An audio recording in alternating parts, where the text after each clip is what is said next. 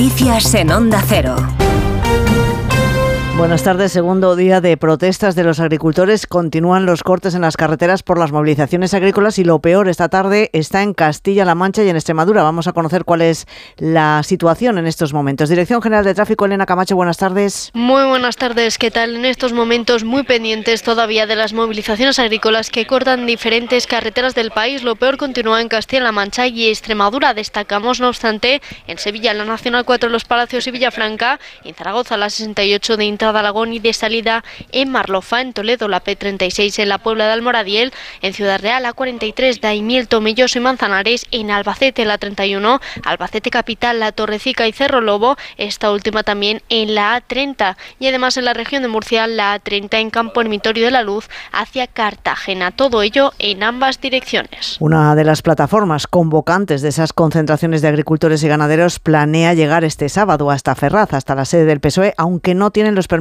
correspondientes para entrar en Madrid. Situación similar a la que se está viviendo en varias localidades donde las fuerzas y cuerpos de seguridad del Estado están impidiendo el acceso de los tractores. Laura Lorenzo porque al no estar convocadas no cuentan con los permisos necesarios ni para bloquear carreteras ni para atravesar núcleos urbanos. Por ejemplo, en Mérida, su alcalde Antonio Rodríguez, aunque entiende su situación y defiende el derecho a protestar, les advierte que todos los que ayer atravesaron la ciudad serán multados. Todas, todos los tractores que pasaron por el casco urbano incumpliendo las ordenanzas municipales y sin autorización de la dirección de gobierno van a ser sancionados. La policía local la toma nota de la matrícula y se sancionará, se le va a proponer para sanción. Por tanto, encantados de que se manifiesten, pero desde luego la gente no se puede manifestar sin autoridad porque cometen un delito. También en Castilla-La Mancha habrá sanciones. Hasta este martes se han registrado 689 denuncias en la región que han sido impuestas por la Policía Nacional y la Guardia Civil. A la espera de que comparezca ante la prensa en torno a las seis y media de la tarde, el primer ministro de Israel, Benjamín Netanyahu, está analizando este miércoles junto al secretario de Estado norteamericano la contraoferta de Hamas, una tregua de 135 días en Gaza en tres fases de 45 días cada una, que incluiría la liberalización, la liberalización de todos los rehenes y la retirada total de las tropas israelíes en Gaza. Diana Rodríguez. En una primera fase serían liberadas las mujeres, los menores, los ancianos y los enfermos en cautiverio a cambio de un número indeterminado de mujeres y adolescentes presos en Israel y que fluya la entrada de ayuda humanitaria. Sobre el terreno en la frontera egipcia, el presidente de Hambre Cero.es, Álvaro Cuadrado, que acaba de enviar 40 toneladas de ayuda a la población gazatí, hoy lamenta que haya dos millones de personas atrapadas en Gaza sin comida ni agua potable. El envío desde España de más de 40 toneladas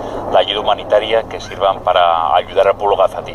En este momento vamos a seguir trabajando con estas organizaciones, buscando más apoyos desde España para intentar incrementar esta ayuda humanitaria. Las organizaciones humanitarias insisten en la necesidad de un alto el fuego permanente que alivie a una población que desde hace cuatro meses se enfrenta a la grave escasez de suministros básicos y al hambre. La dirección de Ford Almusafes ha planteado un ERTE entre el 12 de febrero y el 30 de abril frente a una bajada de producción prevista de vehículos y unos problemas de suministros de piezas para los motores. Esta propuesta llega después de que UGT aceptase volver a reunirse con la empresa para acordar medidas en busca de estabilidad de la planta. Y es que en abril esta factoría pierde el tránsito y tan solo tendría en montaje un solo modelo, por lo que sobrarían trabajadores a la espera de la prometida llegada de modelos electrificados que aún no han sido designados. Para los operarios de automóviles se plantean paradas parciales hasta un total de 750 trabajadores con una afección máxima de 15 jornadas, mientras que para los trabajadores mecánicos se contemplan detenciones equivalentes a cuatro días productivos. La próxima reunión negociadora será este próximo viernes. Bruselas vuelve a abrir un expediente sancionador a Hungría por reformas que la Comisión Europea considera que atentan contra el Estado de Derecho, en este caso por la controvertida ley de defensa de la soberanía. Y no es la primera vez que la Comisión cuestiona la legislación de este país. Corresponsal comunitario Jacobo de Regoyos.